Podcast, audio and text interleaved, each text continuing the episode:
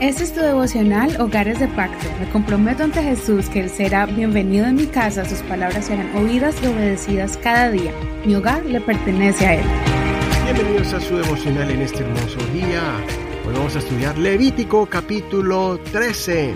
El tema de hoy es sanados y protegidos de la maldición. Voy a leer el verso 45 y 46.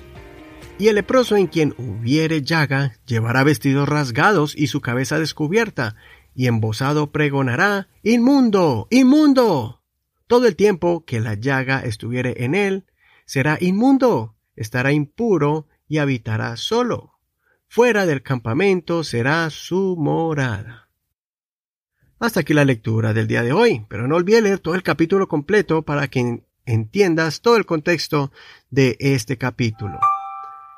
Este capítulo encierra todos los detalles acerca de la forma en que se debía tratar los casos de lepra, sea sobre un hombre o una mujer, sean diferentes partes del cuerpo o todo el cuerpo.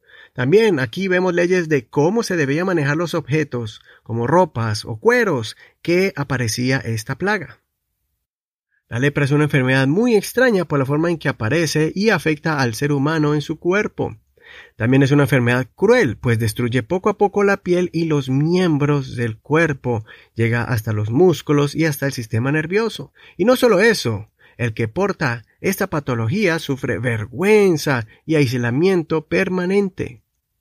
Hoy en día sabemos que son dos las clases de bacterias que causan esta enfermedad y que existen terapias para curarla con fuertes antibióticos en un proceso largo entre seis meses a dos años aproximadamente.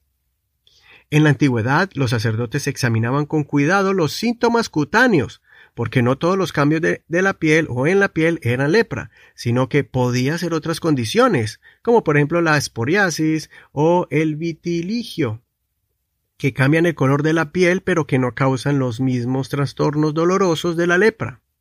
Es por eso del proceso minucioso de los protocolos que Dios estableció en la ley, en la ley de Moisés para el pueblo de Israel. Cuando se diagnosticaba la lepra era como una condenación. Se le consideraba la persona impura e inmunda y muchas veces esto venía como castigo por causa del pecado. Muchos morían por la enfermedad. Pero también muchos recibían el milagro cuando Dios permitía que se recuperen de su salud, recibiendo sanidad divina.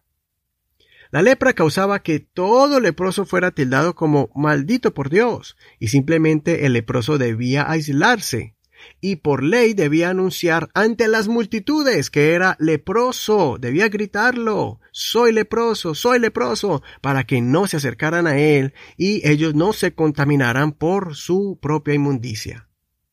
Muchos leprosos en el tiempo de Jesús vivían en las afueras de la ciudad y pedían limosna en los caminos polvorientos. No les quedaba opción sino hacer comunidades de leprosos para poder subsistir y ver cómo sus cuerpos se deterioraban lentamente. Y muchos vieron la mano de Dios manifestarse cuando gritaban en el camino Jesús, hijo de David, ten misericordia de mí. Otros gritaban Jesús, si quieres, puedes limpiarme.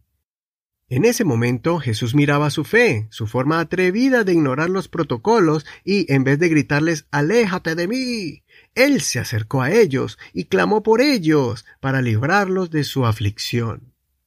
Si sientes que por muchos años estás cargando una lepra espiritual que no te deja vivir una vida espiritual próspera y bendecida por causa de una mala experiencia del pasado que te marcó, donde los que te rodean y te conocen te han marcado como pecador o como alguien indigno de recibir la bendición de Dios?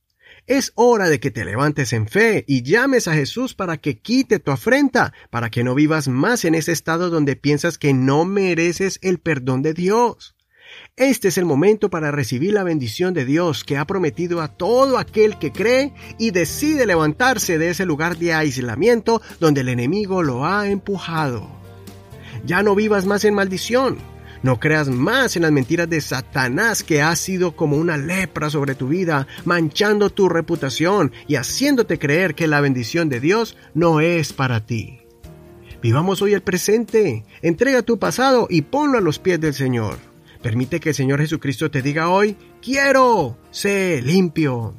Y cuando sientas tu liberación, el perdón y la bendición de Dios en ti y también sobre tu hogar, comenzarás a vivir una vida llena de agradecimiento, reconociendo que el Señor ha quitado esa maldición con que tanto tiempo el enemigo ha tratado de impedirlo. Todos los miembros de tu hogar brillarán con la luz de Dios y vivirán vidas dignas de alguien que ha sido bendecido por el Señor. Soy tu amigo Eduardo Rodríguez.